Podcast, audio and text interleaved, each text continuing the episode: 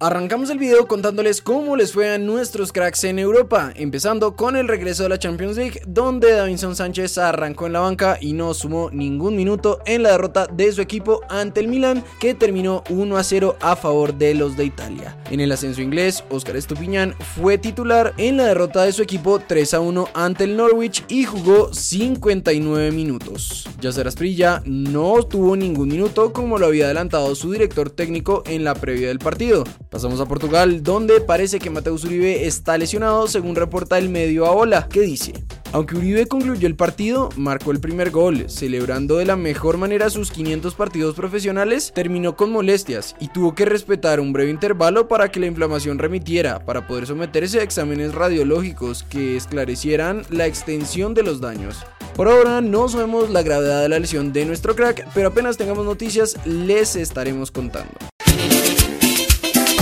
Pasamos a Turquía, donde luego del fuerte terremoto que ha afectado a tantas familias, el fútbol poco a poco sigue su curso y pronto tendremos otro colombiano en esta liga. Marlos Moreno, que salió de Troyes de Francia y salió cedido por el Manchester City al Konya Sport de ese país. Marlos será refuerzo de este club hasta final de temporada y en los próximos días será presentado como refuerzo. Saltamos a nuestro continente, donde Hamilton Campas fue presentado como nuevo jugador de Rosario Central y en el evento aprovechó para decir esto.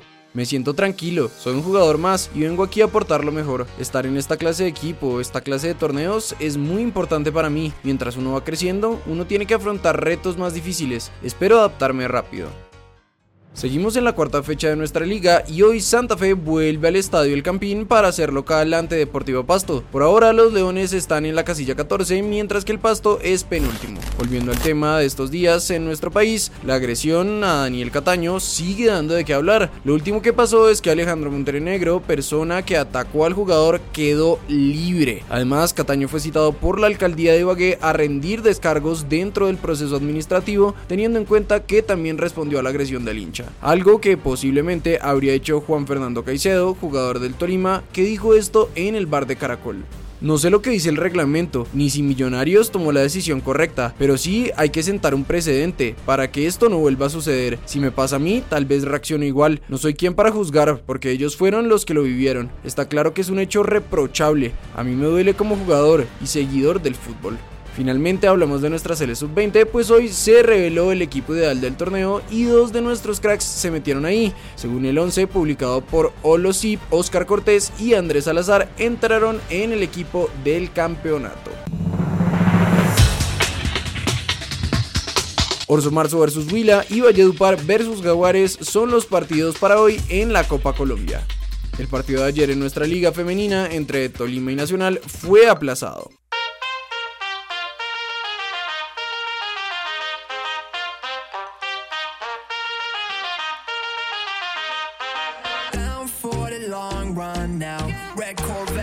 Drop top down. Calling up my digits in my Motorola, and I'm speeding like I robbed someone. Falling and I'm